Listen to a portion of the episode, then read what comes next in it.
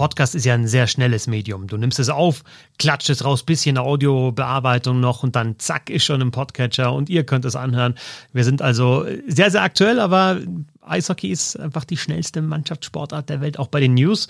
Und wir sprechen im Podcast noch über Lukas Reichel und kaum sind wir fertig mit der Aufnahme, schaue ich ins Internet, also genau auf Twitter und Martin Wiemösterer twittert, dass Lukas Reichel nicht bei der Weltmeisterschaft dabei sein wird. Wir sprechen über Lukas Reichel und spekulieren noch, welche Rolle er einnehmen könnte. Aber Martin schreibt, Lukas Reichel wird nicht für die deutsche Nationalmannschaft bei der WM auflaufen. Die Info bestätigte mir vorhin DEB-Sportdirektor Christian Künast im Interview für die Eishockey News. Grund ist eine Verletzung aus dem zweiten Playoff-Spiel. Also kein Lukas Reichel bei der Weltmeisterschaft. Jetzt aber schnell hören, nicht, dass die anderen Dinge auch überholt sind. Viel Spaß.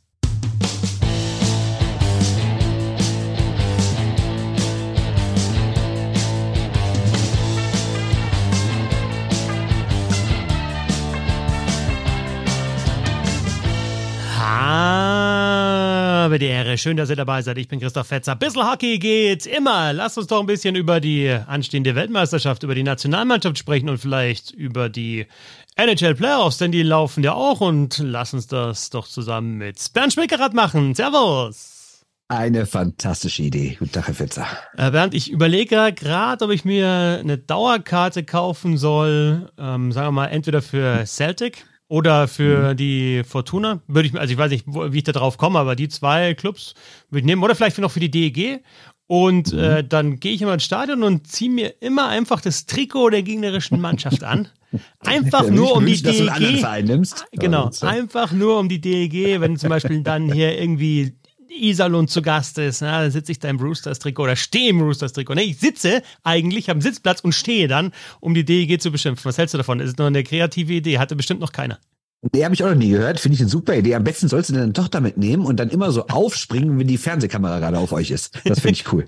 genau. Äh, also es geht ja nicht um die Fernsehkamera, sondern es geht ja eigentlich nur darum, aber glaubst ums du das? Feeling ah, es ging, ging, mir, glaube ich, nicht, würde mir nicht um Publicity gehen. Nee, nee, es würde mir eher so ums nee. Feeling gehen. Ja, ja und vielleicht ja. halt äh, irgendwie irgendjemand anderem das Feeling so ein bisschen zu zerstören oder irgendwie ein bisschen zu kitzeln, dass er dann vielleicht im Podcast im nächsten ein bisschen gereizter ist und äh, die Diskussion etwas kontroverser wird. Ja, also ist es. Erzähl mir auch kurz, worum es geht, ne? Also es ist ja Ich habe mir das schon gedacht, dass es genauso läuft. Ich mache irgendwie ja, so einen kleinen Gag und du erklärst ihn dann. So es ist, das Gute ist, dass Sebastian nicht mit dabei ist, dass wir erstmal uns anschauen und denken, okay, wo will er jetzt hin? Wir können den Gag gar nicht erklären und er muss es dann selber auflösen. Sondern in dem Fall hast du, du hast ihn zumindest schon mal verstanden und kannst ihn jetzt allen anderen erklären. Schön. Das mache ich gerne. Äh, es war ähm, beim ersten Spiel von Toronto gegen Florida, machte so ein Foto die Runde von zwei vermeintlichen Florida-Fans. Und da ist irgendjemand aufgefallen, Moment mal, sind das nicht genau die gleichen Leute, die irgendwie vor ein paar Wochen schon auf dem gleichen Platz saßen, damals aber Tampa-Trikots anhatten. Was ist da los? Und dann wurde recherchiert, wie es im Internet so ist. Dann hat der was gefunden und die hat was gefunden und bla bla bla. Und im Endeffekt kam raus, Moment mal, es gibt irgendwie diverse Fotos von diversen Leafsheim-Spielen, wo immer dieser Vater mit seiner Tochter ist und immer das passende Trikot der Gegner an. Und jetzt hat irgendwie vom The Star, also die große Tageszeitung aus Toronto, hat jemand die beiden ausfindig gemacht und die Geschichte mit denen gemacht. Und ja, sie haben wirklich Dauerkarten für die Maple Leafs äh, und besitzen dann wirklich 31 verschiedene Trikotpaare. Und egal wer da kommt, sie sitzen da immer mit dem richtigen Trikot und feuern die Gegner an, weil sie eigentlich Montreal Canadiens Fans sind. Und Großartig. Weißt du, auf was sich die Fans der Toronto Maple Leafs freuen oder auf was sie hoffen?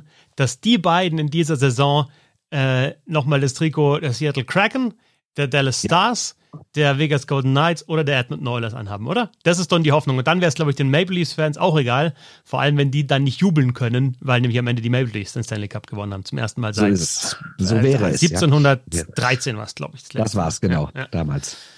Über die äh, NHL Playoffs wollen wir gleich sprechen, aber vorher natürlich äh, das große Thema aktuell, weil es ja auch im Podcast dann sehr, sehr groß wird, hoffentlich, äh, die Eishockey-Weltmeisterschaft und die Vorbereitung. Für die, die es noch nicht mitbekommen haben, also die in Social Media nicht unterwegs sind und die letztes Jahr nicht gecrowdfundet haben und die nicht in der Bissl Hockey-Fankurve sind, wir wollen wieder einen Podcast machen zur Eishockey-Weltmeisterschaft und nicht nur einen, sondern mehrere.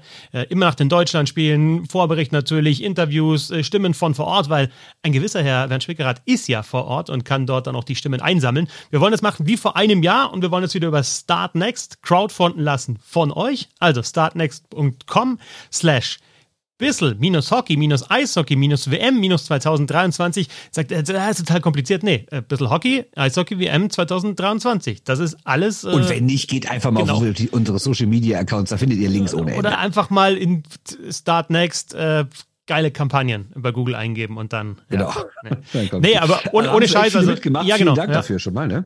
Kann man sagen. Wir sind, was haben wir? Über 700 Euro, glaube ich, schon eingesammelt, ne? Also ja, großartig. Äh, danke für euer Vertrauen und für eure Unterstützung. Äh, wissen wir wirklich zu schätzen, auch mal über jetzt den reinen Wert des Geldes hinaus wissen wir es wirklich zu schätzen, dass ihr zu schätzen wisst, was wir tun. Genau, ums Geld geht uns eigentlich gar nicht.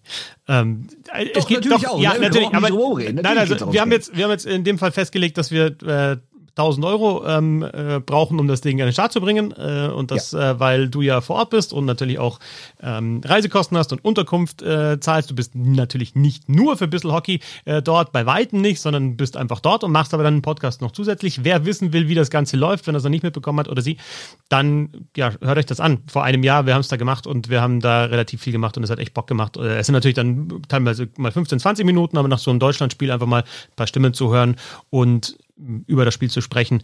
Und insgesamt über die Weltmeisterschaft gibt es sonst, glaube ich, in keinem Podcast, zumindest keinen, den ich kenne. Genau, und es geht auch eben, also natürlich ist unser Hauptfokus auf der deutschen Mannschaft, weil ich ja auch vor Ort für Tageszeitungen, wie auch immer, natürlich auch über die deutsche Mannschaft am meisten berichte. Aber ich versuche natürlich auch so viel wie möglich andere Spiele zu gucken. Und ähm, ja, können wir ja schon mal kurz sagen, also es sind schon ein paar illustre Namen dabei. Ne? Also die Finnen haben zum Beispiel bekannt gegeben, dass Mikko Rantanen dabei wird, äh, dabei sein wird. Ähm, bei den Kanadiern sehe ich jetzt so einen Tyler Toffoli in der Liste, bei den US-Amerikanern Jake Gensel, ähm, bei den Schweden, wen haben wir denn da zum Beispiel? Rasmus Sandin, Lucas Raymond, also Adam Fantilli ist bei den Kanadiern dabei, einer der Top-Prospects für den nächsten Draft. Also ähm, ja, ich glaube, äh, da gibt's noch ein paar andere äh, Geschichten so nebenher zu erzählen, auch jenseits der deutschen Mannschaft. Ja, also was äh, Superstar Stellung anbelangt, glaube ich, Rantanen denn aktuell an eins oder von denen, die dabei sind, 55 Tore geschossen in dieser Saison, ja. also in der Regular Season und dann ja auch in den Playoffs in den sieben Spielen, die die Avalanche hatten, auch sieben Tore geschossen, also ein Tor pro Spiel. Ist jetzt keine Dreiseitelquote, aber ist auch nicht Nein. schlecht, ne? Und äh, letztes Jahr ja auch einen Stanley Cup gewonnen, ähm, 22 mit den Colorado Avalanche, also absoluter Superstar und eben diese Mischung dann auch bei der Weltmeisterschaft, so ein paar, eine Handvoll wirklicher Topstars aus der NHL zu haben, dann aber eben auch so, ja, die, die Stars von morgen auch wieder, ne? Also äh, im nicht mehr ganz U20-Alter, aber Anfang 20, wenn wir uns auch den Kader der USA anschauen, äh, interessante Spieler, die, die auch deswegen Bock machen, weil sie auf dem Niveau dann schon Weltmeisterschaft schon auch, glaube ich, dominieren können oder auf jeden Fall überzeugen können und weil sie halt einfach schon zeigen werden, was sie noch in sich haben, also was dann noch in den nächsten drei, vier Jahren kommen wird. Ja, da fehlt natürlich jetzt der Kollege Böhm, der kennt die ja alle durch seine gm Lane Hudson! Lane ja, Hudson! Also, Freunde! Wenn, Lane Hudson! Freunde! Wenn Nachricht schreien könnte, hätte sie eben geschrien. Ne? Also, ja, das war schon beeindruckend, welche, welche Werf der Kollege da ans Werk ging. Nee, aber wird geil auf jeden Fall die Weltmeisterschaft insgesamt und wir schauen natürlich auch sehr, sehr intensiv in Richtung deutsche Eishockey-Nationalmannschaft. Da sind wir jetzt aktuell in dieser ja, in dieser Vorbereitungsphase immer noch Phase 1, 2, 3, 4 sind wir jetzt angelangt. Also der Kader ändert sich natürlich von Phase zu Phase. Jetzt sind auch die dabei, die im Finale gespielt haben. Jetzt wird auch ein bisschen klarer, wer aus Nordamerika sehr wahrscheinlich nicht kommen wird und wer noch kommen wird. Äh, also der Kader nimmt Formen an, auch wenn er nicht endgültig steht. Nö, aktuell sind 27 Leute im Kader und ähm, es gibt natürlich noch ein Testspiel am kommenden Dienstag in München gegen die USA. Danach geht er dann nach Tampere und da werden auch nicht alle 27 mitfliegen und natürlich werden eventuell noch also Leute dazukommen. So Lukas Reichel ist ein guter Kandidat, weil der äh, in der vergangenen Nacht ausgeschieden ist mit Rockford aus den AHL Playoffs. Ähm, und dann gibt es da ja noch zwei Verteidiger, nämlich Wissmann und Gawanke, deren Teams, äh, Providence und Manitoba, haben zwar heute Nacht jeweils auf 1 zu 2 verkürzt, also die Serien gehen nur über maximal fünf Spiele da in der ersten Runde. Das heißt, äh, theoretisch geht's noch weiter, aber äh, theoretisch ist auch übermorgen schon Ende und vielleicht kommen die dann auch noch, was dieser Mannschaft, glaube ich, sehr helfen würde, weil ich finde, im Sturm ist aktuell, auch wenn da natürlich sehr viele Leute fehlen, ist es in Ordnung. Die Abwehr kann noch sehr gut ein Update vertragen, finde ich. Immer das gleiche Thema, haben wir die letzten Jahre immer gesprochen, aber da hattest du halt auch mal einen Seider zum Beispiel dabei oder du hattest dann Gawanke mit dabei das hat schon einen riesen Unterschied einfach gemacht, wenn die gekommen sind. Seider dieses Jahr nicht mit dabei, aber eben Wissmann, Gawanke, vor allem Wissmann wieder zu sehen, was da jetzt in dem einen Jahr passiert ist, wo er natürlich bei den Boston Bruins sich nicht durchgesetzt hat, aber trotzdem halt dann AHL gespielt hat, fände ich schon auch interessant. Und im Sturm, ja, ist natürlich dann auch auffällig, wie viele nicht dabei sind. Also man müsste sich mal Abwehr, bleiben wir erstmal bei Abwehr. Ja, okay. Mal, ja. Da fehlt ja auch noch ein Comedian Holzer. Jetzt kann man natürlich sagen, ja, der ist jetzt auch nicht mehr der Jüngste, aber mit seiner Erfahrung, mit seinem Stellungsspiel und vor allem auch in Unterzahl und so, ist das natürlich ein ganz wichtiger Mann auch für die Kabine. Ne? Und dann fehlt da auch ein Marcel Brandt, den ja nicht wenige. Kabinian Holzer heißt er nicht äh, von ungefähr. Kabinian, wer soll schon? Ja, Kabinian. Ah, das ist ja, okay. So klug war ich jetzt gar nicht. Ja, Hast du schon wieder vergessen, dass wir ihn letztes Jahr, weil er so ein guter Kabinenspieler war, hier Kabinian getauft haben? Da oder war Sebastian? ich nicht bei, an dem Tag konnte ich nicht. Ja, genau. Ich glaube, das hast du schon wieder hier irgendwie gelöscht von der Festplatte. Ja, habe ich wieder gelöscht. Also Marcel Brandt ist auch nicht dabei, den ja, also ich eigentlich als besten deutschen Verteidiger der DEL bezeichne. Da fehlt natürlich schon einiges, ne? Deshalb, wie gesagt, Kawanke, Wissmann und auch zwei Rechtsschießende wäre nicht so schlecht. Dafür auch mal so ein Faller, ja, zumindest jetzt noch im Kader, der mit einem Reporter spielt und die letzten Jahre auch schon ab und zu mal in der Vorbereitung mit dabei äh, war.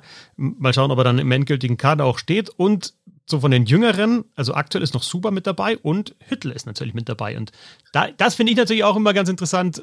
So ein Leon Hüttel, starke Saison in der DL gespielt, wirklich sich nochmal richtig ja. Äh, gesteigert, haben wir oft genug thematisiert, auch mit Fabian Huber.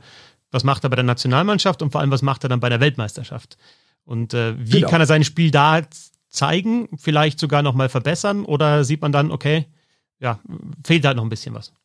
Also es wird natürlich jetzt nicht nur Mikro Rantan auf ihn zukommen, aber man hat ja vergangenes Jahr auch mal gesehen, dass auch so eine Mannschaft wie Frankreich einem richtig wehtun kann, ne? Und dich mal einschnüren kann und du da irgendwie keine zehn Minuten Zeit hast, irgendwie erstmal hin und her zu gucken, was mache ich jetzt mit dem Puck, sondern da sind schnelle Entscheidungen gefragt. Und da bin ich auch gespannt. Und Mario Zimmermann ist auch so einer von den Jüngeren.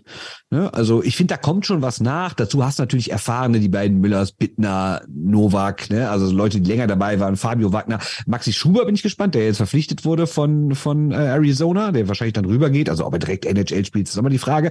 Aber auch ein sehr interessanter Mann. Also das ist jetzt schon für DEL-Verhältnisse wäre das eine überragende Abwehr. Aber eine Weltmeisterschaft ist eben nicht die DEL. Ne? Du wolltest bei der Abwehr bleiben, aber gehen wir vielleicht dann doch nochmal eine Position zurück. Drei Torhüter sind ja, ja, auch im Kader mit Strahlmeier, Niederberger und Franzreb. Jetzt nach den Rückennummern, vielleicht momentan nach dem Standing Niederberger, Strahlmeier, Franzreb, wobei, ja, Strahlmeier hat auch echt geile, alle drei haben geile Playoffs gespielt. Und bei Franzreb ist es, um mal mit dem unbekanntesten oder bis jetzt am wenigsten arriviertesten äh, anzufangen, am wenigsten arrivierten, ähm, geil, wie schnell es gehen kann. Ne? Also erinnere dich mal zurück ein paar Monate, oh, Brandon Maxwell, der will jetzt in die KL, der wird absolviert. Was ja. passiert ist auf der Torwartposition ähm, bei den Fishtown Penguins? Ja, Franz Reb zieht es halt durch und spielt geile Playoffs und jetzt ist er bei der Nationalmannschaft mit dabei. Gut, er hat doch letztes Jahr auch schon gut gespielt, so ist nicht. Ne? Er hat schon gute Werte gehabt und sowas. Ne? Aber trotzdem, äh, dass er jetzt, wenn Grubauer denn wirklich nicht kommt, kommen wir ja später noch zu, ähm, dann wird er wahrscheinlich mitfahren. Und das hätte nicht unbedingt jeder und jeder erwartet, glaube ich, vor der Saison auf jeden Fall nicht die Problemposition. Torwart. Also nee, Niederberger wieder Meister nicht, ja. geworden, Strahlmeier ja. ähm, sensationell im Februar ja schon, März und dann auch in den, in den Playoffs äh, überragend. Ähm, ja, also ich denke, selbst wenn es so bleibt, ist das jetzt kein Problem. Und wenn Grubauer natürlich noch kommt, dann kommt der aktuell beste deutsche Torwart und äh, ja, vor allem einer, der jetzt auch in der NHL richtig in Form ist. Aber wie gesagt, dazu mehr. Das ist die Torposition und dann der Sturm, da könnte man sich eigentlich mal so die Arbeit machen, ist vielleicht was für, für dich bis äh, zum nächsten Podcast, mal so zu schauen, wer eigentlich nicht nominiert worden ist und da so eine Liste zu erstellen, vielleicht, vielleicht so ein Line-Up und da, ja, dann auch mal so hier im Podcast ein bisschen zu wuchern, also wirklich mal mit Recherche so, so ein Pfund rauszuhauen. Würde ich dir ah, als Hausaufgabe. Dauern, aber ich ne, aber jetzt mal, mal bei, bei, bei, bei wenn wir jetzt, getan na, hätte, aber wenn ne? wir jetzt hier bei, bei Start Next auch irgendwie was, was einfordern, ich, nee, ich will es nicht einfordern äh, äh, nennen, aber wenn wir sagen, ja, wir machen den Podcast, aber wir wollen es auch gecrowd gecrowdfundet haben, da müssen wir auch im Gegenzug auch was bieten, finde ich, Bernd. Bisschen mehr. Ja, dann biete ich jetzt mal was. Dann sage ich jetzt mal eine Top 12 der Spieler, die aktuell nicht Aus dabei dem Kopf. Aus, Aus dem Kopf. Dem Kopf. Ja, also wenn man, wenn man, wenn mein Kopf irgendwie äh, ein Handy ist, was ich in der Hand habe, dann ist es aus dem Kopf richtig. Nein, ich habe mich natürlich vorbereitet und das schon gemacht. Ähm, also ich zähle euch jetzt zwölf Stürmer auf, drei Sturmreihen von Spielern, die nicht dabei sind. Entweder weil sie verletzt sind, weil sie noch spielen, weil sie aus sonstigen Gründen abgesagt haben oder weil sie gestrichen wurden vom Bundestrainer. Ich lese mal schnell vor einfach mal so ins Blaue wären das jetzt vier Sturmreihen. Ob die wirklich so aufgestellt werden würden, steht das völlig am anderen Blatt. Also fangen wir an mit Reichel, Dreiseite, Föderl. Michaelis, Stützle, Bock. Rieder, Kühnhackel, Plachter, Kremmer, Hager, Pieter. Also ich sage mal so, das ist eine Top 12, die könnte auch easy genauso zur WM fahren. Absolut. Drei Jetzt weiß man natürlich nicht, ob Reiche vielleicht doch noch kommt. Ja. Und äh, wie gesagt, Bock ist ja nicht mitgenommen worden. Da, da, da fehlt jetzt noch so ein Maxi Kamera, da fehlt noch ein Tobi Eder, also auch noch Leute, die irgendwie 20 Mal dieses Jahr eine DL getroffen haben. Das ist schon krass. Schmölz nicht zu vergessen, auch ein Torjäger. Äh, da ist schon einiges, was nicht dabei ist. Ja, also ich finde schon, du kannst natürlich bei jedem jetzt, der von denen, die noch aussortiert wurden, gestrichen wurden, es nicht ganz geschafft haben, den Cut nicht geschafft haben, bei jedem kannst du Argumente finden, dass es da vielleicht einen anderen gibt, der die Rolle nochmal vielleicht nochmal besser spielt oder dass es eben für diese Rolle, die dieser Spieler einnehmen kann, möglicherweise im Kader keine Position gibt, keinen Platz gibt. Aber jetzt, wenn du Eder schon angesprochen hast, Kamera angesprochen hast, eben Schmölz angesprochen hast, Bock angesprochen hast, äh, ja, und, und, und, und, und Tuomi ist zum Beispiel noch drin. Jetzt überhaupt nichts gegen Parker Tuomi, aber das sind äh, Spieler, die halt jetzt in dieser Saison nicht so gescored haben und teilweise auch mal Durchhänger gehabt haben oder gar nicht gespielt haben, wie zuletzt äh, natürlich in München, aber Freddy Tiffels, der war da mal raus aus dem Lineup oder Justin Schütz, also von den Statistiken her. Und insgesamt würde ich dann auch sagen, von der DEL-Saison, die sie gespielt haben, waren da einige dabei, die besser waren, die jetzt im, im Kader sind. Die Frage ist halt bloß, können die das, und das ist ja immer das, was der Bundestrainer auch beurteilen muss, können die das dann auch bei der Weltmeisterschaft so wieder zeigen oder braucht es einfach was anderes? In dem Kader sich jetzt unglaublich viel Tempo, viel läuferische Stärke, die du sicherlich brauchen wirst, um, um international zu spielen. Ähm, ich sage jetzt auch, nehmen wir Typ ähm, Schmölz, kannst sagen, ja gut, da haben wir aber auch einen Elitz, der vielleicht das gleiche mit Power und vorm Tor einfach nochmal eine Nummer besser gespielt hat in, in der DL-Saison. Insofern auch echt schwierig, glaube ich, für den Bundestrainer dann zu sagen, okay, die Rolle brauchen wir, die Rolle brauchen wir vielleicht nicht und wer spielt die Rolle am besten? So, ja, so ist das halt immer so ein Rumgeschiebe da auch in diesem Kader und auch, äh, ja, auch ein bisschen natürlich eine Wette auf einen Spieler oder auf, auf eine Rolle, die der Spieler übernehmen muss. Absolut. Ich habe am heutigen Donnerstag zusammen mit dem Mark Heinrich ein Interview mit Harold Christ gemacht für die FAZ, was nächste Woche erscheinen wird vor dem Saison, äh, vor dem Turnierstart. Und ich verrate jetzt nicht das ganze Interview, aber das kann ich jetzt immer verraten. Wir haben ihn natürlich auch genau darauf angesprochen, dass er jetzt die Position zwei, drei und vier, wenn wir nur die deutschen Spieler von der DEL-Torjägerliste nehmen. Und dann war natürlich die Frage, ob er denn nicht denkt, dass er da ein bisschen viel weggeschickt hat und ob er keine Sorgen hat, dass die Mannschaft keine Tore schießen kann. Er sagte, nee, überhaupt nicht. Die Mannschaft wird Tore schießen. Und es geht dann eben auch nicht nur um Tore, sondern es geht in anderen Positionen, genau wie du richtig sagst, halt um bestimmte Rollen. Und wenn man sagt, ich habe da jemanden, der vielleicht weniger Tore schießt, aber der auch für eine Rolle vorgesehen ist, wo Tore schießen eigentlich die primäre Aufgabe ist, dann nehme ich ja den anderen mit.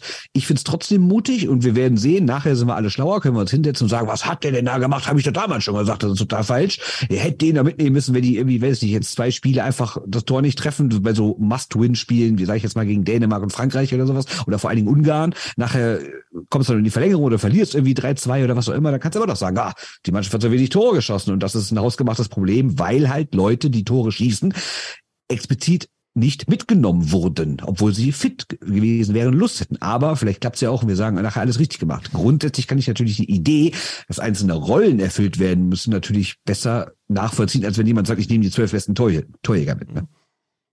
Und auch da wieder, es ist ein bisschen anderes Eishockey. Es gibt ja auch in, in Nordamerika mal die Diskussion, ja, da schießt einer in der OHL, was ich, 40, 50 Tore. Und der kommt aber einfach in der NHL, kommt der nicht mehr zum Zug. Aber der, der in der OHL 15 Tore geschossen hat, der macht auf einmal in der NHL 10, 15, vielleicht sogar 20 Tore, weil er ein anderer Stürmertyp ist und weil der andere der, der, der, der größere Torjäger im Nachwuchs mal den Powerplay gespielt hat. Ja, das spielt aber dann in der NHL einer oder zwei oder drei vor ihm, die, die besser sind. Und äh, vielleicht das einer ist, der mal drei gedangelt hat in der OHL und äh, ja, in der NHL kommt halt Jacob Truber und der wird nicht gedangelt, sondern da liegt dann auf dem Boden und, und so weiter und so fort. Also kannst du diese Tore auch auf anderer Ebene, ich sage jetzt nicht auf anderem Niveau, sondern auf, auf einer anderen Ebene, wo anderes Eishockey gespielt wird, genauso machen. Und ja, diese Entscheidung und diese Frage muss eben Harold Kreis beantworten. Und ich finde es ja, einfach dann auch interessant ist zu sehen, ob, ob das dann aufgegangen ist. Äh, interessant ist der Spieler ähm, im Sturm, wenn ich jetzt bei den Verteidigern einen aus Ingolstadt genommen habe, nehme ich im Sturm einen aus Ingolstadt äh, mit Stachowiak, weil ich das auch, äh, ja, nach dieser Saison, wo ich mir dann in den Playoffs gedacht habe, okay, jetzt kann es dann doch wieder am Anfang, na, nimmt es nicht so mit aus der Hauptrunde und dann spielt er aber im, einfach im Finale mit am auffälligsten äh, auf, auf Ingolstädter Seite. Also auch da freue ich mich darauf, den zu sehen. Absolut, aber für mich der interessante ist ganz klar Nico Sturm. Ja, also erstens, weil, weil man ihn, also ich meine, ich meine mit interessant jetzt gar nicht der Beste, wahrscheinlich ist er auch der Beste, aber das meine ich jetzt gar nicht. Deswegen habe ich ihn jetzt nicht ausgewählt, sondern ich habe ihn ausgewählt, weil er halt diese interessante Geschichte hat und weil er natürlich in den letzten Jahren auch so einen großen Sprung gemacht hat von einem, der aus dem College kommt und mit 24 erst Profi wird, dann erst so ein bisschen mitspielen darf in Minnesota, dann natürlich in Colorado den Stanley Cup gewonnen hat, aber da jetzt auch nicht als die allertragendste Rolle eher so der Unterzahlspieler, der Defensivstürmer und jetzt auf einmal in San Jose, was natürlich auch am Kader liegt, aber auch an seiner persönlichen Entwicklung, ist er auf einmal ein Spieler, der nach vorne spielen soll, der Tore schießen soll, der eine ganz andere Rolle hat. Und ich glaube, diesen Anspruch wird er auch bei der Nationalmannschaft haben. Er hat den direkt in seinem allerersten Spiel getroffen. Und da bin ich mal sehr gespannt, also inwiefern der dieses Team nach vorne bringt und wie der, obwohl er ja erst drei Jahre Profi ist sozusagen, trotzdem schon so eine Führungsfigur ist und dann Vorbild ist für andere, die vielleicht drei Jahre jünger sind, aber schon zwei Jahre länger Profi sind. Ne? Und da macht er sein erstes Länderspiel, hat gleich einen Assist, macht dann gleich ein Tor, kriegt auch noch einen Check, einen Ellbogencheck gegen den Kopf. Das war schon auch eine, ja. eine Schreck, äh, ein Schreckmoment, weil er dann danach nicht mehr gespielt hat. Mm, und ist da auch eben als, als, ja, als Scorer dann eben auch mit von der Partie und ja, so eine eierlegende Wollmilchsau wird er möglicherweise auch sein bei der Weltmeisterschaft, aber irgendwo muss er dann auch sagen, okay, die Rolle vielleicht nicht, vielleicht hat er dann im Powerplay nicht mit dabei, ist ein super Unterzahlspieler und spielt dann im 5 gegen 5 dann auch eher äh, offensiv stark. Auch das natürlich interessant zu sehen, welche Rolle er dann eben bei der Weltmeisterschaft einnehmen kann. Aber natürlich auf gar keinen Fall vom Typ auch einer, der sagt, okay, ich zocke jetzt hier groß auf, sondern halt eben auch einer, der, denke ich, die Mannschaft mitreißen kann. Ich glaube, als, als Typ auch äh, sehr, sehr wichtig für die Mannschaft. Ja, und klassischer geradliniger Spieler, ne? wo du das Unterzahlding ansprichst. Nicht zu vergessen, dass die beiden Schweden-Menschen, die beiden im Finale waren, nämlich Kühnhackel und Rieder, ja beide nicht dabei sind. Also sind ja nicht nur, dass so ein Schützle sagt, er ist nicht dabei oder so ein Patrick Hager, der verletzt ist, sondern die beiden, auf die, glaube ich, viele auch noch spekuliert hatten, sind ja auch nicht dabei. Und die waren Klar spielen die dann in so einer deutschen Nationalmannschaft noch eine größere Rolle, aber ihre richtige Stärke ist ja das Unterteilspiel. Und wenn die beiden schon mal fehlen, dann kannst du froh sein, dass so Nico Sturm dabei ist. Und dann ist die richtige Frage. Sturm wird viel 5 gegen 5 spielen, Sturm wird viel Unterzahl spielen. Lässt er ihn auch noch Überzahl spielen? Oder ist das dann irgendwie mit sieben Spielen in, was sind das, zehn Tage oder was? Ist das dann irgendwann ein bisschen viel, wenn er alle Rollen ausübt, ne? Aber Thema Unterzahl. Jetzt nur bei den Stürmern. Ich gehe sie mal durch also Eder hat es gespielt, aber jetzt bei denen, die, die, sage ich jetzt mal, viele Eiszeit bekommen haben in Unterzahl und auch, finde ich, gute Unterzahlspieler sind unter den Stürmern. Ja. El, Elitz, Kastner. Nöbels ist dann überhaupt die Frage, ob der nicht vielleicht dann eher dann, dann eher in Überzahl eingesetzt wird. Ähm,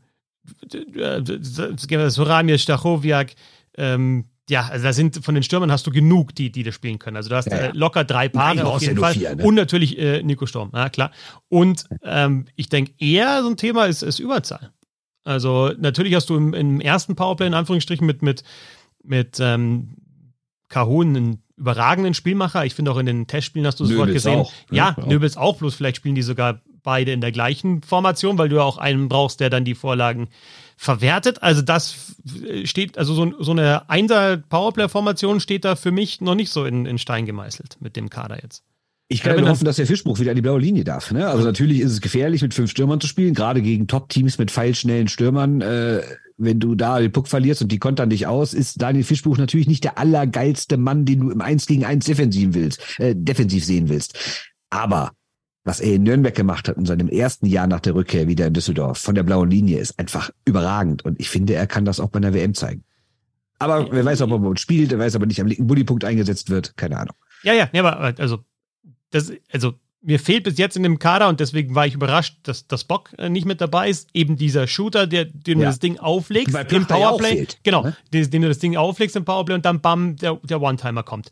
Und Gawanke kann das ja zum Beispiel auch spielen im Bullykreis als Schütze. Also könnte ich mir, sollte Gawanke kommen, Fischbuch oben an der blauen Linie oder dann ist es ein Novak oder wer auch immer äh, an der blauen Linie und dann Gawanke äh, für den One-Timer kann ich mir dann schon wieder vorstellen. Aber so im jetzigen Kader, da, also gerade auch äh, Kahun und Nöbel spielen eher auf der rechten Seite, also bräuchtest du links einen Rechtsschützen. Also deswegen war ich mir ziemlich sicher, dass Bock dabei bleibt. Aber da, das ist mhm. jetzt nur das Powerplay auch. Ne? Und, und schon sind wir wieder in dem drin, was ich eigentlich so herrlich finde, auch vor der Weltmeisterschaft. Äh, früher war sie noch äh, in, irgendwie in der Schule, haben wir dann vor, vor Turnieren, da war es noch im Fußball immer dann die Aufstellungen aufgeschrieben und das so ausgetauscht und ja, wen nimmst du und dann den anderen, haha, ein Smiley hingemalt. Ja. Also jetzt, ja, jetzt wird halt.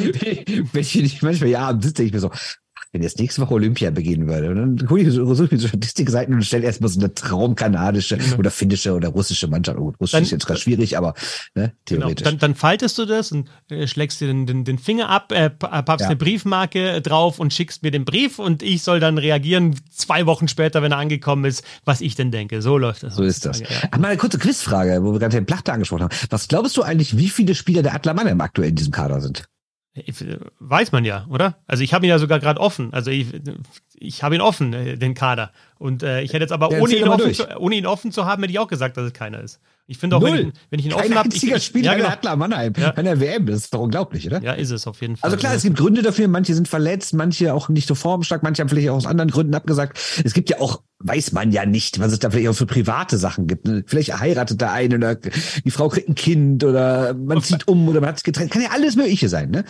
Ähm, aber trotzdem schon krass, dass kein einziger Mannheimer dabei ist. In der, ist es?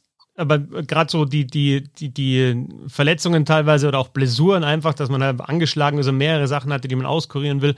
Ähm, jetzt nur ein Beispiel Matthias Plachter. Ich weiß nicht, ob der angeschlagen ist, aber da war in der Büttel Hockey Fankurve hat auch jemand dann wieder aus dem Mannheimer Forum was wieder reingepostet und äh, irgendwie wie viele Turniere der halt auch seit 2015 gespielt hat. Also natürlich dann äh, sechs, sieben Weltmeisterschaften, zwei Olympische Spiele, also dann immer dabei. Und natürlich kannst du sagen, ja, ist auch schon mal verständlich, dass so einer dann absagt, aber es ist natürlich auffällig, dass alle aus Mannheim abgesagt haben. Und ähm, ja, das ist dann halt auch so ein Thema, schon was so ein bisschen köchelt, finde ich auch. Wie ist die Stimmung vorher bei den Vereinen in der Saison gewesen? Wie wird dann die Stimmung bei der Nationalmannschaft? Weil jetzt haben wir über Spielerische viel gesprochen, aber es geht dann eben bei so einem Turnier auch darum, eine Mannschaft zu haben, die, die Bock drauf hat und die, die durchzieht und die dann eben auch über die Stimmung kommen kann. Kann im Turnier dann auch funktionieren mit, mit einem frühen guten Spiel und, und dem Sieg oder vielleicht jetzt nochmal einen geilen Test gegen die USA. Aber das brauchst du, denke ich, um so über diese Zeit, über diese 16 Tage mit teilweise Back-to-Back-Spielen fast oder halt vielen Spielen in, in wenigen Tagen da durchzukommen. Ja, wobei es ja natürlich auch immer für dich für beide Seiten zwei Varianten gibt. Du kannst selbst bei einem Top-Team sagen, ja gut, die haben sich jetzt so verausgabt und sind dann Meister geworden, da ist nichts mehr drin. Die haben sich irgendwie mit den letzten Verletzungen noch bis zum letzten Spiel gekämpft und da ging es nicht mehr. Aber du kannst gleichzeitig, finde ich, auch bei einem schlechten Team sagen, äh, da sind die Leute extrem motiviert, weil die einfach so nicht in die Sommerpause gehen wollen. Ne? Was meinst du, warum so ein Marcel Nöbels seit dem aller, seit Phase eins schon beim Team ist? Weil der halt so nicht seine Saison beenden wollte. Der ist halt heiß, noch mit einem guten Gefühl rauszugehen und das, da freut er sich bei der WM drauf. Und da sind ja auch ein paar von Berlin dabei. Da sind Jonas Müller ist noch dabei, so ein Marco Nowak noch, ne? Also einige Berliner, die wahrscheinlich sich denken, so, das war's noch nicht. Eine Geschichte ist mir so aufgefallen, weil ich vorher gesagt habe, mir fehlt der Rechtsschütze in Überzahl auf der linken Seite. Andreas Eder ist natürlich einer, aber der hat im Powerplay ja. München eher auf der rechten Seite immer gespielt. Ja. Und der ist auch nicht so der, nicht in erster Linie der One-Timer-Schütze. Der hat einen brutalen ja, Schuss und eine brutale Schlagschusstore geschossen, aber der hat den, die Scheibe eigentlich lieber auf der rechten Seite kurz am Schläger und schießt dann von, von rechts. Kann, kann gut sein, dass das auf der linken Seite so, auch funktioniert. Das, das äh, genau. Championship Goal, wie genau. es so schlimm heißt. Immer. Championship Winner. Ja, Championship, Championship Winning Goal. Ja. Ähm, kann auf der linken Seite auch funktionieren. Wie gesagt, äh, werden wir alles äh, sehen und äh, hören. Hoffentlich, wenn dann eben dieser Podcast auch zustande kommt. Ich würde sagen, zum Turnierstart müssen wir wissen, ob die 1000 Euro zusammenkommen, weil sonst ist ja Quatsch. Wir machen dann so hin und dann, ja, also so eine Woche ist noch Zeit, eben von 763, die es aktuell sind, auf 1000 äh, zu kommen. Äh, das war jetzt aber auch der letzte Hinweis auf Start Next, denn jetzt schauen wir noch, nee, bevor wir auf die NHL äh, schauen, äh, Bernd, wie schauen für dich die nächsten Tage aus und wie, ja, wie startet man als, dann auch, als berichterstattender äh, Journalist äh, bei so einem Turnier von vor Ort, wie startet man dahin und wie, wie sieht das dann aus? Also ist ja äh, einfach totales Luxusleben dann, oder? Also was schreibst du einen Absolut. Tag, einen Tag am, einen Text am Tag, hier noch eine Leben, Viertelstunde hier in, in Podcast, einen Text am Tag und dann der Rest ist einfach hier chillen dann in, in Der Rest ist Sauna, ja richtig. ja, genau. ja.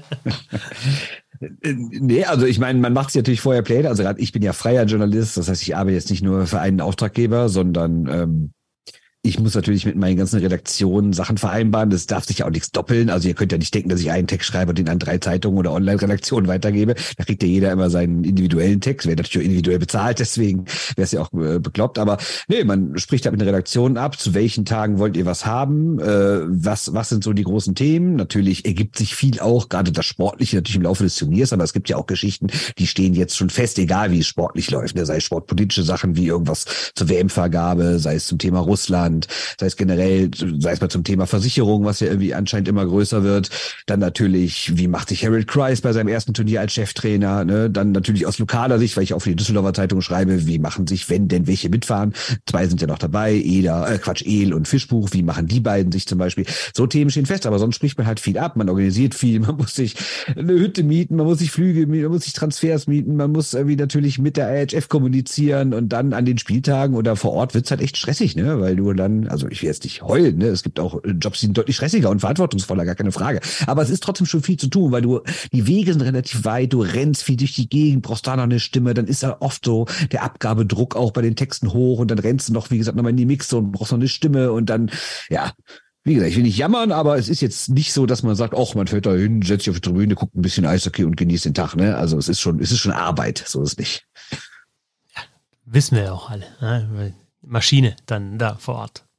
Ja, ja, aber sind viele Maschinen. Ich bin jetzt nicht die einzige Maschine. Ne? Also da sind schon. Also ich, ich freue mich natürlich auch auf die Kollegen ne? und Kolleginnen. Da werden wieder, weiß nicht, ungefähr zwei Dutzend äh, Leute so von deutschen Medien sein und man kennt sich ja auch über die Jahre und äh, ja, das ist auch immer ganz nett, muss man sagen.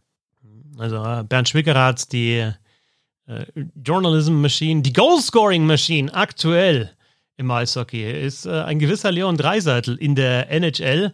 Nur das Problem, genauso wie der Kollege äh, Pavelski, äh, wenn du vier Tore schießt in einem Spiel, heißt das nicht, dass deine Mannschaft unbedingt gewinnt. Ja. Äh, Pavelski übrigens der älteste Spieler mit ähm, vier Toren in äh, einem Spiel in der NHL-Geschichte, Playoffs und Regular Season zusammengenommen. Dreiseitel ist noch lang nicht so alt, macht die vier Tore auch. Aber es gibt jeweils Niederlagen und jetzt waren diese ersten Spiele dann in der zweiten Runde durchaus nicht unbedingt Low-Scoring. Also da geht es ordentlich zur Sache. Ja, ich meine, die ganze Saison ist ja schon so, dass viele Tore fallen und irgendwie dachten manche Leute, ja gut, das wird aber irgendwie, wenn es dann Richtung Playoffs geht und erst recht in den Playoffs weniger, aber überhaupt nicht. Ne? Wir haben ja letztens schon mal in unserer WhatsApp-Gruppe darüber gesprochen, äh, dass ja irgendwie kein einziger Torwart so richtig überragend stark ist. Also klar gibt's welche, die haben tolle Spiele und auch ein Grubauer hat auch mal mehrere oder so ein Oettinger oder ne, Schmidt oder sowas, ne? Oder Schmied, ich weiß nicht, Sch Sch Schmidt oder Schmied? Schmied, ja, ja, ja, Schmied. Ja, ja. ja, Schmied, genau. Also da gibt natürlich schon welche. Auch Samsonov hatte mal ganz gute Phasen, Bobrowski hatte mal ganz gute Phasen. Alles okay, ne? Aber es ist keiner, der so durchgängig überzeugt und dafür gibt's halt diverse Stürmer, die jedes Spiel ein Tor schießen. Ne? Sollen wir es ein bisschen aufrollen, nochmal einen Schritt zurückgehen, weil es ja auch Gerne. krass ist, wie viele Mannschaften schon rausgefallen sind. Also du hattest natürlich äh, die Boston Bruins mit ihrer Rekordsaison mit 65 Siegen, wo ich mir aber schon am Anfang gedacht habe, ja, wir wissen doch schon seit Jahren, einmal gibt es die Regular Season und einmal gibt es die Playoffs. Trotzdem ist natürlich eine mega Mannschaft mit brutalen Einzelspielern auch. Die haben auch geführt äh, in der Serie, hätten das zumachen können, äh, fliegen raus äh, in sieben Spielen, die Boston Bruins. Natürlich auch Wahnsinn, dass, dass Toronto dieses Mal weitergekommen ist, diesen Fluch äh, überkommen, äh, über, über, überwunden hat mit äh, dem ersten Playoff-Seriensieg seit 2004. Das ist eine Geschichte. Ähm, die, äh, die, die New York Rangers, die von vielen dann als, ähm, als Riesentitelkandidat gehandelt wurden, von mir auch, weil sie einfach eine, von, von hinten bis vorne eine geile Mannschaft einfach haben, fliegen raus gegen die New Jersey Devils. Auch da am Anfang schon, ah, die Devils, das ist noch zu früh, ja, Rangers führen, deutliche Siege, zack, dreht sich das Ganze wieder. Und ja, Edmonton äh, muss zwischenzeitlich wieder zweifeln, kommt dann doch weiter. Die Kraken auf einmal mit Grubauer, überragende Leistung in, in mehreren Spielen. Also welche, welche Story, welche Story ist es für dich? Oder ist es einfach der, die Gesamtheit der Stories, die es dieses Mal gibt? Ja, es ist einerseits die Gesamtheit, aber ich fand halt krass, dass, also am Ende das, ne, dass irgendwie innerhalb von zwei Tagen äh, passieren so historische Dinge, die ich brauche jetzt nicht alle nochmal aufzählen, aber allein nur mal ganz schnell, dass da irgendwie das beste Regular Season Team der Geschichte, der Titelverteidiger und der dreimalige Finalist innerhalb von zwei Tagen alle ausgeschieden sind. Ne? Das ist natürlich schon extrem krass und ja, es gibt für alles Gründe. Manche haben es auch mit Verletzungen zu tun, wenn man sehen, wenn man mal sehen, was Colorado für einen Kader hat im Verhältnis zu denen, es letztes Jahr hatte. Da fehlt natürlich schon einige Leute, muss man klar sagen. Aber das schmälert, finde ich, auch jetzt nicht den Erfolg der anderen. Und ähm, ja, ja, das war die Antwort darauf, ja. Fällt mir jetzt nicht ein, und, um, um nicht einfach zu wiederholen, was du gesagt hast. Ja, aber und geil finde ich auch, und da, da ist natürlich, hat natürlich einerseits das Playoff-Format oder insgesamt haben die Playoffs eine, einen Anteil daran und andererseits eben auch der, der Salary Cap ist einfach ja, wenn, wenn du das anschaust, und das mag ich, ich mag einerseits Dynastien schon, wenn Mannschaften sich über Jahre hinweg halten und in der NHL ja dann auch, also wie es die Lightning jetzt die letzten Jahre gemacht haben, dann verlieren die wieder zwei, drei, vier wichtige Spieler, dann musst du wieder schauen, wie ersetzen sie die wieder, wie bauen den Kader um, um die Stars, die bleiben. Also ich mag die, diese Dynastien schon. Ich mag aber auch die Abwechslung. Also wenn du jetzt sagst, im Conference-Finale, Entschuldigung, Halbfinale im Osten, ähm, da gut möglich, dass da halt jetzt New Jersey gegen Toronto spielt. Ja, genauso möglich, dass da jetzt Florida, gut, Carolina war jetzt schon auch oft lang dabei in den Playoffs, aber aus den aus dem Trio Florida, Toronto, New Jersey wird mindestens eine Mannschaft, wenn nicht zwei Mannschaften werden da mit dabei sein. Genauso im Westen die, die Kraken, die gleich in ihrer ersten Playoff-Saison äh, da den Titelverteidiger rausnehmen. Ähm, ja, Edmonton natürlich die letzten Jahre auch immer äh, oder letztes Jahr weit gekommen aber vielleicht dieses Mal sogar noch die Chance mit, mit, ähm, mit dem nächsten Schritt ins Finale einzuziehen. Insofern finde ich das auch interessant, wie, wie abwechslungsreich das Ganze ist. Ja, und du siehst ja jetzt auch, ne, jetzt haben wir das Viertelfinale und irgendwie gibt's keine Serie, wo ich sage, da ist eine Mannschaft ganz der Favorit. Ne? Also ich meine, wir können ja mal allein anfangen. Leafs gegen Florida. Klar, vor ein paar Wochen hätte ich gesagt, die Leafs sind klarer Favorit, aber jetzt hat Florida Boston rausgehauen. Und wenn man Matthew Kitschak sieht, der Typ ist einfach Wahnsinn. Also wie der so ein Spiel beeinflusst, jetzt auch durch Punkte, hat drei Vorlagen gemacht im ersten Spiel, was Florida jetzt 4 zu 2 gewonnen hat äh, in Toronto aber auch so, was der einfach für eine Rolle spielt, wie wichtig der in dieser, in dieser Serie gegen Boston war, wie der es schafft, wirklich alles auf sich zu fokussieren und den Gegner nervt, die Zuschauer nervt und alles so elektrisiert und immer wenn er auf dem Eis ist, passiert irgendwas und deswegen weiß ich nicht, ob Florida jetzt unbedingt der Riesenaußenseiter ist. Klar, sie haben das erste Spiel gewonnen, das muss man natürlich sagen. Andererseits, hm, ich fand die Leafs waren jetzt auch nicht schlecht, ne? Die hatten riesen Chancen. Ich habe gerade nachgeguckt bei Money Pack, die haben sechs Expected Goals in dem Spiel. Aber Bobrowski ist einfach überragend und hält das dann, lässt halt nur zwei durch, ne? Aber ich glaube, die Leafs brauchen sich jetzt nicht Riesensorgen machen, dass sie nicht wissen, wie man das Tor trifft oder dass sie keine Chance mehr hätten gegen Florida, oder? Nee. Also, wenn ich sagen will, alles offen. Ja, ja, ja, absolut offen, absolut und also durchaus vorstell, also Oilers gegen Maple Leafs, das ist ein vorstellbares Finale, genauso wie Hurricanes gegen Kraken, sage ich jetzt mal. Äh, zum Beispiel, was war das jetzt? Das ist eine Fliege da im, denkst du, eine Mücke oder ja, was? Ja, ist eine Fliege angeflogen. der zuckt da. Ja, ich habe nicht damit gerechnet, da flog die mir mein, in mein Gesicht. Da hatte schon Jacob Truber sitzt da bei dir neben ja, Jacob Truber. Übrigens, übrigens, ach genau, das, das noch so ein kleiner äh, äh, Take to Henke Chuck, ne? Also ich meine, so ein sehr, der nervt, ja, und so, so assi der auch manchmal ist. Ich habe mit einem dann kein Problem, wenn er eine Grenze nicht überschreitet und wenn er vor allem in der Lage ist, ein Tor zu schießen. Jacob Truba, ne, der wird zwar abgefeiert für den Rangers-Fans, aber der Typ verdient acht Millionen Dollar und hat keinen einzigen Punkt gemacht in der kompletten Playoff-Serie. Der Typ hat katastrophale Corsi-Werte. Und das ist mal fernab davon, ob der checkt und, das, und mir das nicht gefällt ich finde einfach, man kann nicht acht Millionen Dollar verdienen, einer der bestverdiensten Spieler, äh, Verteidiger der Welt sein und dann solche Werte abliefern. Also das finde ich Wahnsinn, dass der damit durchkommt. Und ja, diese Checks mögen wichtig sein und auch wenn sie nicht im Regelbuch her bei weitem nicht immer dreckig sind und deswegen so gesehen okay sind, finde ich, hat der viel zu wenig Einfluss aufs Spiel. Also im positiven Sinne. Aber du kannst doch mit einem Check, du finish your Checks, du kannst doch das ganze Stadion kannst doch wachrütteln. Siehst ja, wie es bei den Rangers, nee, hat nicht funktioniert. Okay, ja, stimmt. Ja, in dem Fall dann eher weniger. Komm, wir reden über Vegas Oilers. Äh, drei Seiten macht vier Tore, hat persönlich 1,5 expected. Persönlich 1,5, nur er. Das ist ja auch unglaublich, oder? Also ich meine, was er auch für Tore macht, dieses zweite da von hinter der Torlinie, das ist ja einfach eine Frechheit, ne? Wie der den da reinschippt. Du siehst ja, dass es genau so machen will. Der guckt und dann lupft er den so wie andere Leute, wenn das Training vorbei ist, so die, so die Pucks in so einen Eimer chippen. So mit der Intensität war das, aber es war einfach genial. Aber ist nicht der, der Torwart von Vegas einfach, ist der nicht, ist der nicht so schlecht einfach, damit die weiterkommen? Also auch das, auch das, auch schlecht, auch schlecht. Ja, ja aber die machen ihre Buden und äh, was ist mit Conor McDavid? Ist für mich so ein bisschen die Frage aktuell in den Playoffs. Ja, also die Werte insgesamt sind gut, aber bei 5 gegen 5 finde ich ihn nicht so gut. Und was ich echt generell bei den Oilers finde, und das ist auch, wenn McDavid auf dem Eis ist, die rennen mir ein bisschen zu viele Konter, ne? Also der hat schon einige Gegentore auf dem Eis erlebt und natürlich ist der der beste Spieler der Welt, da braucht man nicht drum herum reden, aber ich finde trotzdem, dass er aktuell ein bisschen hinter Dreiseitel abstinkt und das jetzt auch offensiv, wobei man sagen kann, er hat deutlich mehr als einen Punkt pro Spiel, also ist erstmal alles in Ordnung. Aber ich finde vor allen Dingen defensiv, also die spielen ein bisschen zu riskant, finde ich, ein bisschen zu viel Brechstange kommt es mir manchmal vor.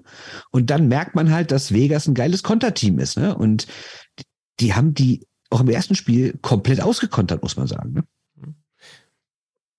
Ich, bei, bei McDavid ist natürlich immer die Sache, er kriegt natürlich auch die schwierigsten Matchups. Jetzt kann man natürlich spekulieren, hat er sein Pulver, also das ist natürlich eine blöde Phrase, Pulver verschossen in der Regular Season, aber wir hatten auch schon mal gesprochen und du hast darüber geschrieben in der Kolumne, dass ihm das auch wichtig war, dass er eben die Tore auch machen kann. Dann, dann knackt er eben die 60 ähm, spielt natürlich eine sensationelle Saison, was die Punkte anbelangt. Jetzt in den Playoffs punktet drei Seiten mehr. Ich sag auch, wenn du einen von beiden hast, der so überragend punktet, also halt mal schnell vier Tore in einem Spiel machen kann, oder du äh, schaust bei jedem Spiel und weißt, okay, da ist Dreiseitel, da steht der Name Dreiseitel irgendwie dreimal auf dem Scoreboard und wenn da nur einmal steht, dann denkst du, was war da los? Ähm, also von der Offensive her sollte es auch mal reichen, wenn ein Spieler vier Tore macht ist das andere. Aber logisch, wenn jetzt McDavid auch noch ähnlich heiß laufen würde wie, wie Dreiseitel, dann wird es schon auch schwierig. Und letztes Jahr waren es ja bei den Avalanche dann so Spieler wie Taves und McCarr, die halt auch mit, mit dem Tempo mitgehen können, die, die die beiden dann ausgeschaltet haben oder vor allem McDavid ausgeschaltet haben. Ähm, da, da sehe ich jetzt aktuell von, von der Qualität, auch in der Defensive, wenig Spieler, mal im, im Westen zumindest. Also ja. Ich, und ich, ich würde auch sagen, so, also, also so, man kann jetzt nicht sagen leicht, weil es nie leicht ist, ins Finale zu kommen, aber trotzdem relativ gesehen, so leicht wie dieses Jahr für die Oilers äh, war es, glaube ich, noch nie. Nö, aber du musst natürlich auch aufpassen, dass du Vegas nicht unterschätzt. Ne? Also, ich habe immerhin auch so einen Mark Stone, den ich überragend fand im ersten Spiel, war Herr Matsch so. Berbatschew mit den zwei Toren war jetzt auch nicht ganz so schlecht. Ne? Jack Eichel finde ich, also nicht nur jetzt, weil er am Ende McDavid den Puck wegnimmt und dann ins leere Tor schießt, sondern ich finde auch ein ganz gutes Spiel gemacht. Also bei Vegas ist auch schon eine Menge Qualität da. Ne? Auch so eine Story dann wieder, ja. Die beiden äh, Nummer ja. eins und Nummer zwei äh, von damals dann im direkten Duell. Ich habe bewiesen, dass er damals die Nummer eins gewesen wäre. ja, genau, ja. weil er einmal dann McDavid die genau. Scheibe wegnimmt. Ja. Also das ist die, die, die erste Serie im Westen, Golden Knights, Edmonton Oilers 1-0.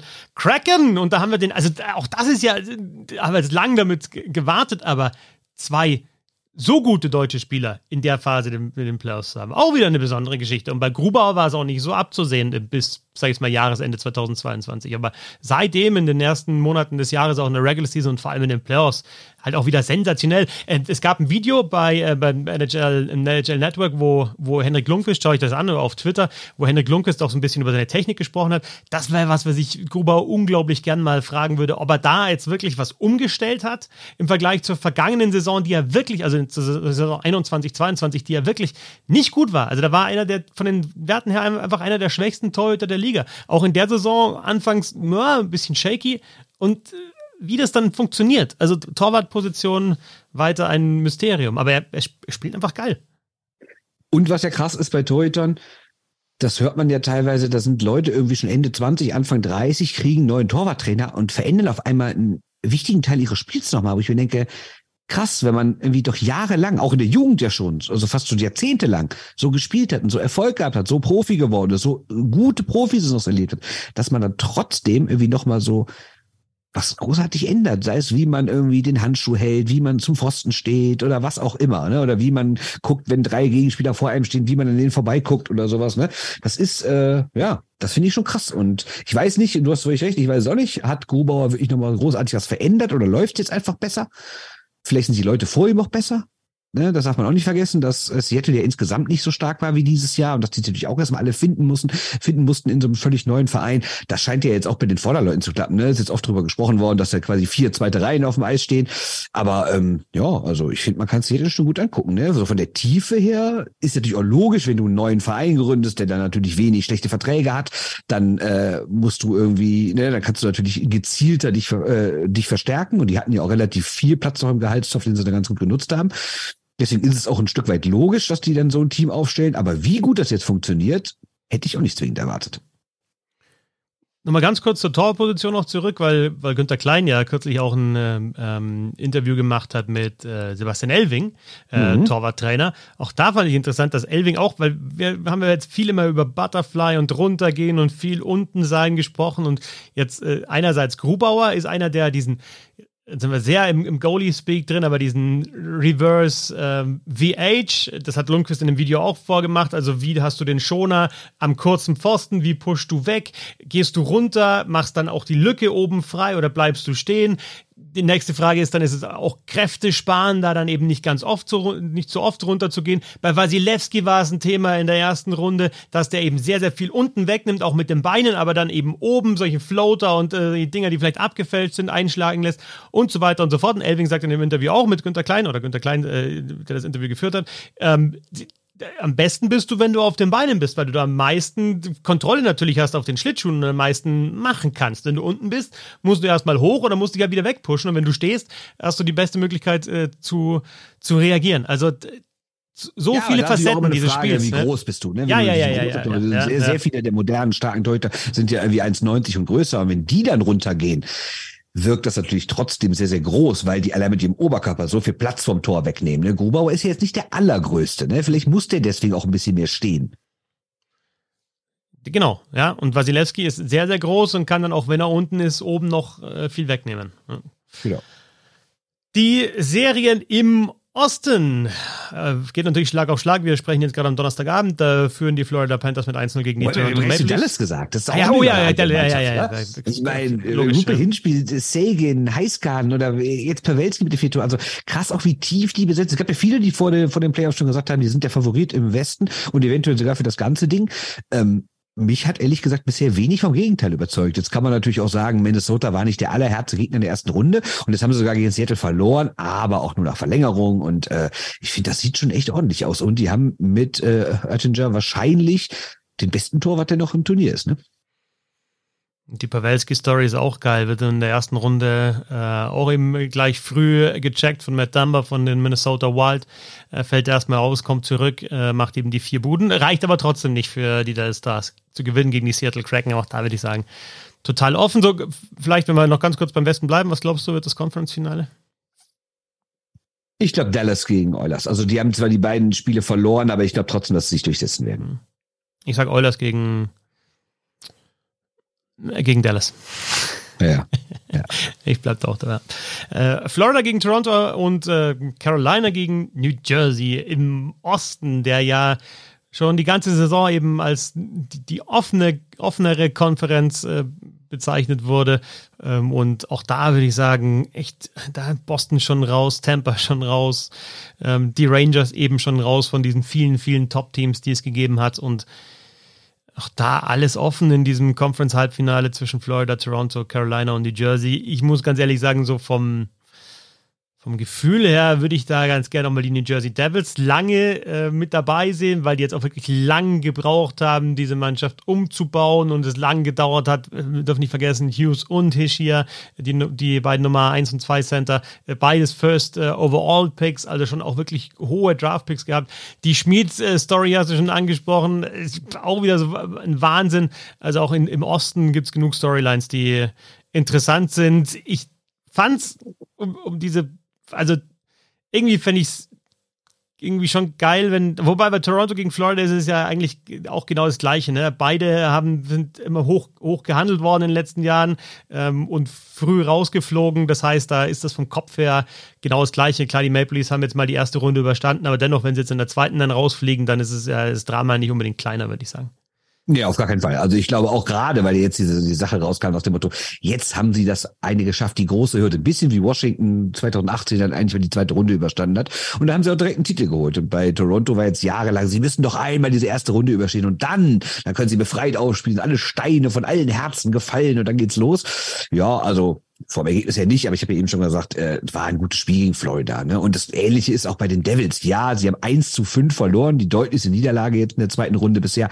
Aber man darf auch nicht vergessen, die haben 48 Stunden vorher ein Game 7 zu Hause gehabt, sind dann nach Carolina geflogen, haben wahrscheinlich nicht so richtig geil geschlafen, haben dann gespielt und spielen gegen eine Mannschaft, die so einen brutalen Vorcheck spielt, die dich wirklich rein direkt, die dich jagt bei dem kleinsten, der kleinsten Unsicherheit, die richtig Oldschool Hockey spielt, auch weil natürlich ihre drei Topscorer fehlen. Das darf man nicht vergessen bei Carolina. Das werden die wahrscheinlich noch eher einfaches Spiel, geradlinig, Scheibe tief hinterher, erster Checker, zweiter Checker und sowas. Ne? Ähm, das ist natürlich auch, glaube ich, dann genau die Spielweise, die im Team wie New Jersey, das ein bisschen platt war von dem Spiel davor, überhaupt nicht irgendwie gepasst hat. Die haben ja, glaube ich, im ersten Drittel nur einen Torschuss gehabt, New Jersey oder sowas. Ne? Also das war, da war schon sehr, sehr wenig. Aber mit zunehmender Spielzeit kamen sie auch besser rein, fand ich. Und ich glaube, dass sie auch im zweiten Spiel jetzt schon ganz anders auftreten werden.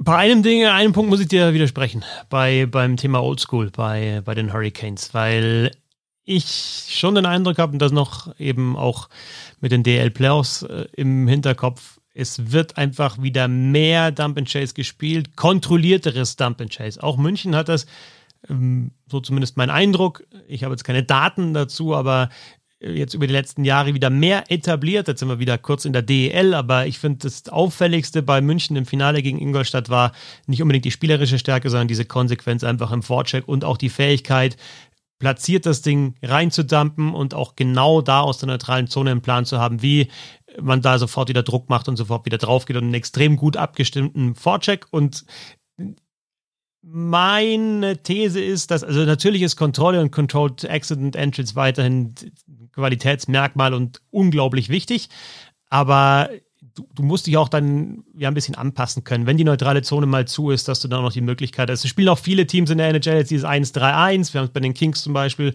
ähm, gehabt äh, und, und dann wieder diese verrückten Videos von Leon Dreiseitel, der gegen diese 1-3-1-Trap halt trotzdem irgendwie durchmarschiert und äh, die Scheibe halt einfach so am Schläger hat, äh, dass drei an ihm dran bappen und trotzdem nicht hinkommen, weil er eine unglaubliche Reichweite hat.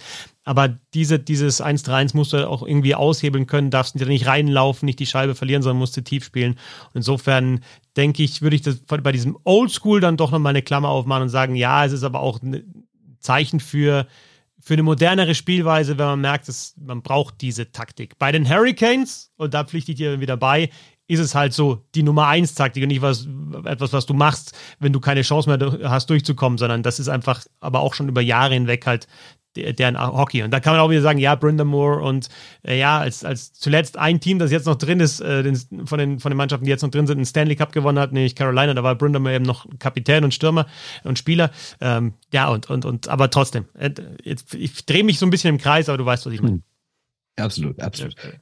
Da haben wir alle Serien durch, ne? Oder wolltest du noch was zu Leaf Florida sagen? Nee, ähm, ich, ich meine, das, das Ding ist ja sowieso, dass wenn die Leute den Podcast anhören, dann ähm, ja, also steht schon wieder 1-1 ne? oder 2-0. Also insofern ja. werden wir die Taktung jetzt natürlich auch mit der Weltmeisterschaft erhöhen und äh, ja, dann äh, eben ein bisschen kürzer werden, wie zum Beispiel heute 50 Minuten, ne? einfach halt ein bisschen kürzere Podcasts.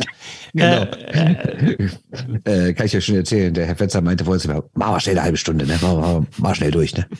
Und meine Antwort war, klar, was sonst. Ne? Deswegen. Ganz, dann äh, ja, äh, vielen Dank. Ne? Ja, ich danke dir auch. Ne? Tschüss, ja, ja, tschüss. Wolltest du was sagen? Nee. Nee, wir müssen ja, wir dürften nur eine halbe Stunde machen, deswegen müssen wir Ende machen jetzt. Ciao, nee, also nochmal danke für die Unterstützung äh, an euch alle ne? und äh, macht weiter so. Ne? Wir hören uns in den nächsten Tagen häufiger.